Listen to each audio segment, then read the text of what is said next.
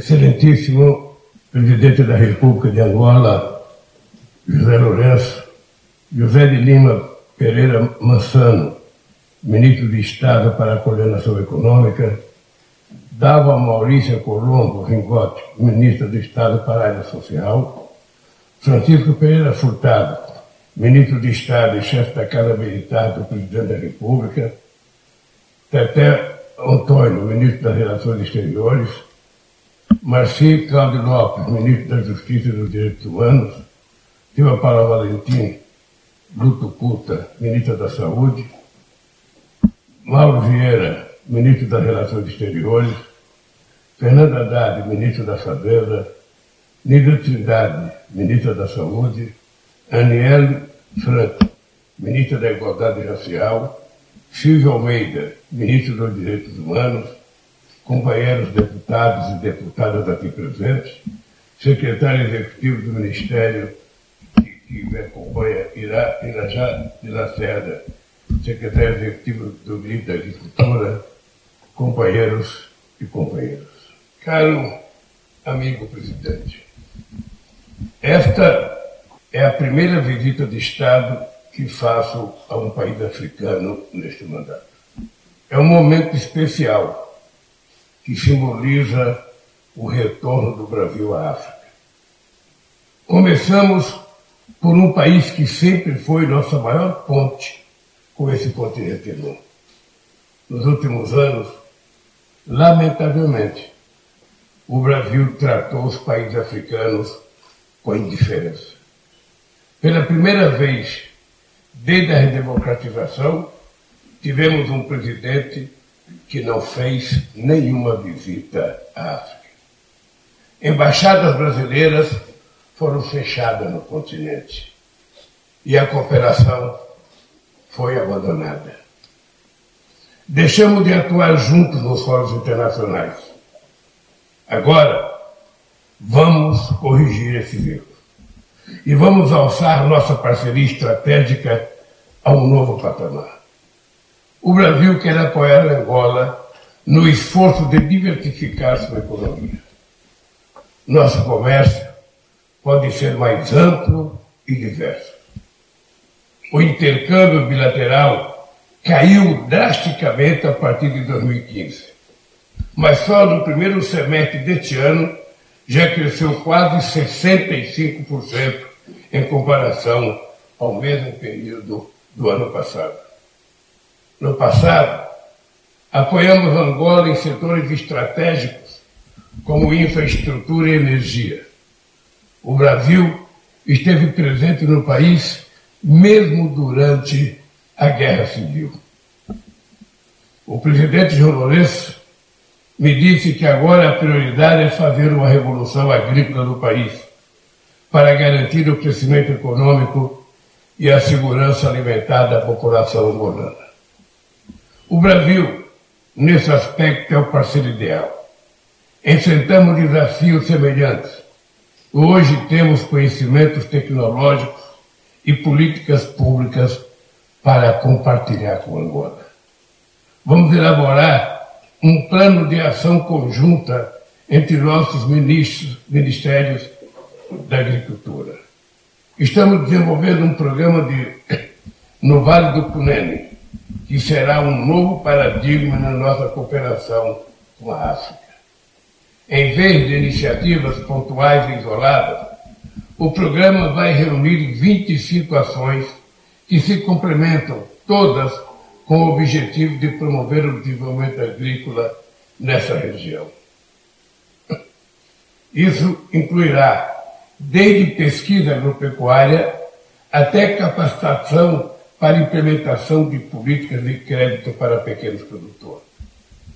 O Vale do Cunene é parecido com o Vale do São Francisco no Brasil, uma região historicamente afetada por secas que se transformou num polo produtor de alimentos. Vamos buscar parceiros no setor privado brasileiro para completar a estrutura de irrigação necessária em Cunene. Como países detentores de florestas tropicais, Brasil e Angola precisa encontrar soluções de desenvolvimento sustentável, conciliando proteção ambiental com bem-estar e prosperidade para as suas populações. Angola pode se somar ao esforço que começamos na cúpula da Amazônia em Belém no início deste mês. Podemos atuar juntos no âmbito das COPs de clima, de biodiversidade e de desertificação. A transição justa nos oferece novos caminhos. Em maio passado, teve início a produção da primeira siderúrgica de ferro Gusa Verde na província de Quando, Cubango, quando, com base em carvão vegetal, produzida a partir de reflorestamento de 60 mil hectares de terras degradadas. Nossos esforços no setor do turismo vão na mesma direção. Empreendimentos hoteleiros brasileiros em associação com o Estado angolano trarão práticas sustentáveis como dessalinização de água do mar, tratamento de resíduos sólidos e reciclagem. No setor de saúde, retomamos duas frentes de grande impacto Fortalecemos as políticas de prevenção e diagnóstico e tratamento da hanseníase em Angola. A primeira fábrica de medicamentos no país será resultado de um consórcio de três empresas brasileiras e a Agência de Investimento Privado e Promoção das Exportações, APEX.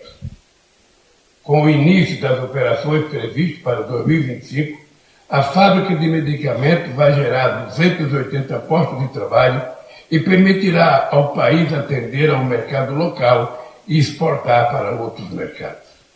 Na educação, o projeto Escola de Todos vai aumentar o acesso à permanência e à aprendizagem de todos os estudantes no sistema de ensino angolano, inclusive pessoas com deficiência. A ciência e pesquisa farão parte da nossa cooperação.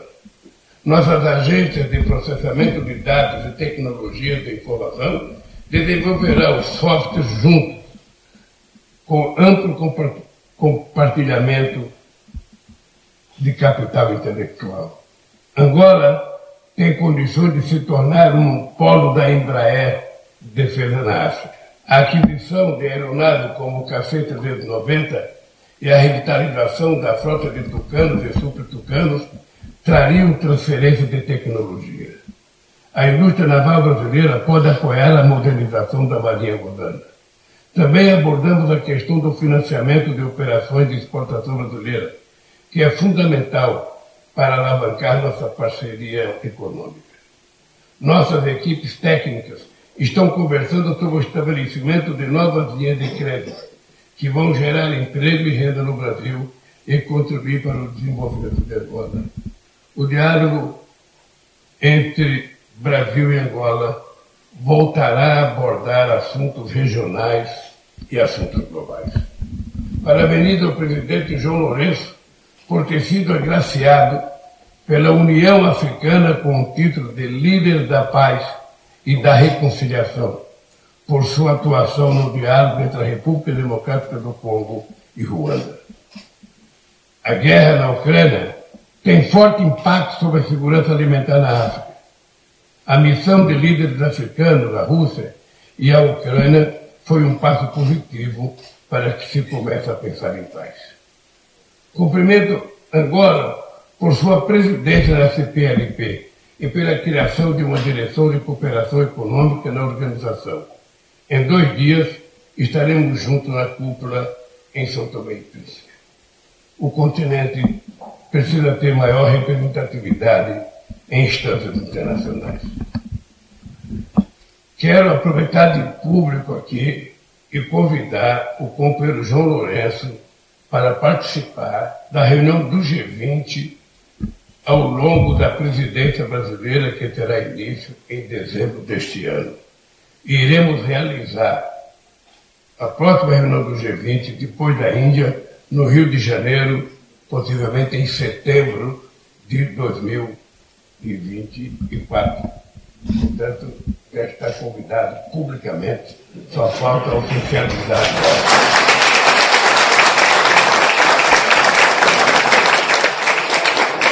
Quero reiterar ao presidente João Lourenço que a relação do Brasil com Angola é uma política de Estado que independe das circunstâncias.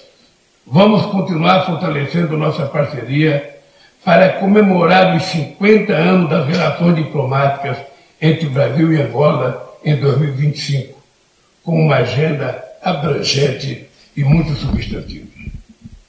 Caro amigo Lourenço, nossa história de solidariedade e cooperação aponta para um futuro compartilhado.